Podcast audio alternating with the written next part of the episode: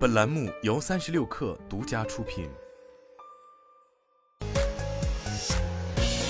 网络新商业领域全天最热消息，欢迎收听快讯不联播，我是金盛。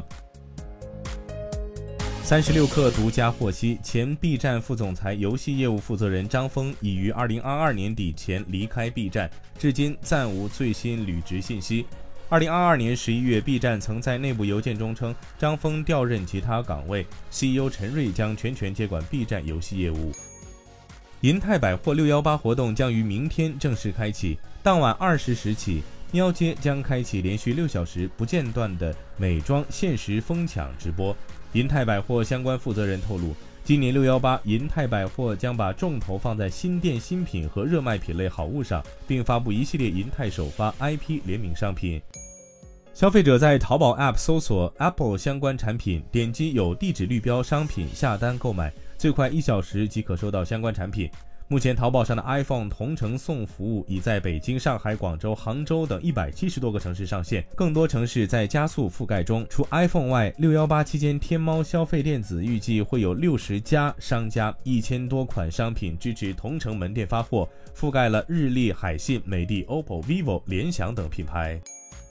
小度推出全新一代小度智能屏 X9，并在全电商平台开启预售。据介绍，该产品在小度智能屏原有功能基础上，全新配备了水平旋转云台，拥有三百六十度全景水平视野及一百二十度超广角视野，支持红外夜视功能，可根据环境光强度自动开启关闭红外补光，能够实现二十四小时全时全方位的家庭看护。